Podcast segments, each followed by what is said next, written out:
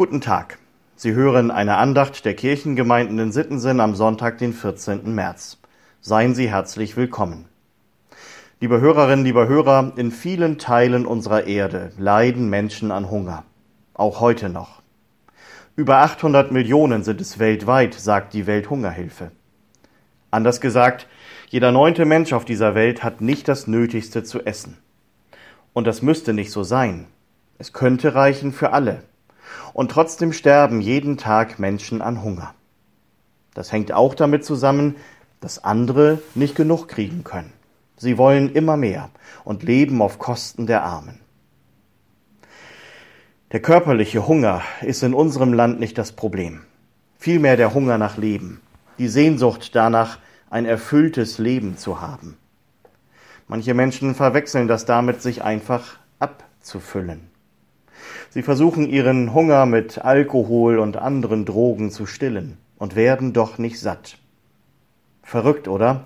Während die einen jeden Tag neu ums Überleben kämpfen, könnten die anderen sich einfach nur glücklich schätzen, dass sie mit allem Lebensnotwendigen versorgt sind.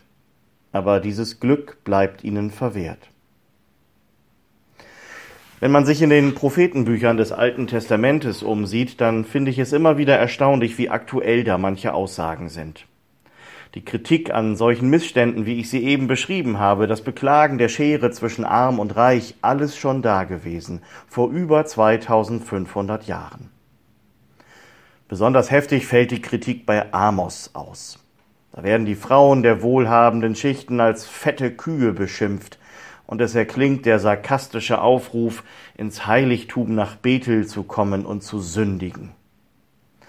Man muss sich dabei immer wieder vergegenwärtigen, diese Kritik kommt direkt von Gott, durch den Mund seines Propheten. Und er spricht in der Losung für den heutigen Sonntag auch von einem besonderen Hunger nach Leben. Die Losung steht bei Amos im achten Kapitel. Siehe, es kommt die Zeit, spricht Gott der Herr, dass ich einen Hunger ins Land schicken werde, nicht einen Hunger nach Brot oder Durst nach Wasser, sondern nach dem Wort des Herrn, es zu hören, dass sie hin und her laufen und des Herrn Wort suchen und doch nicht finden werden. Was für eine bedrohliche Ankündigung. Und wie rätselhaft zugleich. Da sehnen sich Menschen endlich nach Gottes Wort, nach seinen Geboten, und damit könnte sich doch auch endlich etwas ändern an den Missständen im Land. Die Reichen würden sich der Armen annehmen, sie würden endlich lernen zu teilen. Das macht man doch wohl, wenn man sich an Gottes Wort hält, oder? Hier scheint es fast so, als hätte Gott aufgegeben. Aber ich glaube, hier soll etwas ganz Wichtiges deutlich werden. Wie wertvoll Gottes Wort ist wie nachhaltig es den Hunger nach Leben stillen kann und wie sehr es den Menschen und dieser Welt fehlen würde. Und so endet dann das Amos Buch auch nicht mit diesem düsteren Ausblick, sondern mit der Vision, dass einmal alles neu werden wird in Israel. Diese Sehnsucht hatten die Menschen in Israel jahrhundertelang. Und dann kam dieser Mann aus Nazareth und hat ihnen versprochen, bei mir werdet ihr wirklich satt.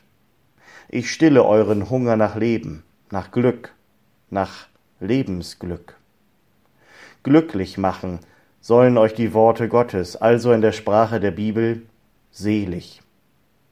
Davon spricht Jesus im Lukasevangelium und das ist der Lehrtext für heute. Selig sind, die das Wort Gottes hören und bewahren. Gottes Wort macht wirklich satt wie ein gutes Vollkornbrot. Und wer selber wirklich satt ist, der hat auch wieder Augen für den, dem es schlechter geht.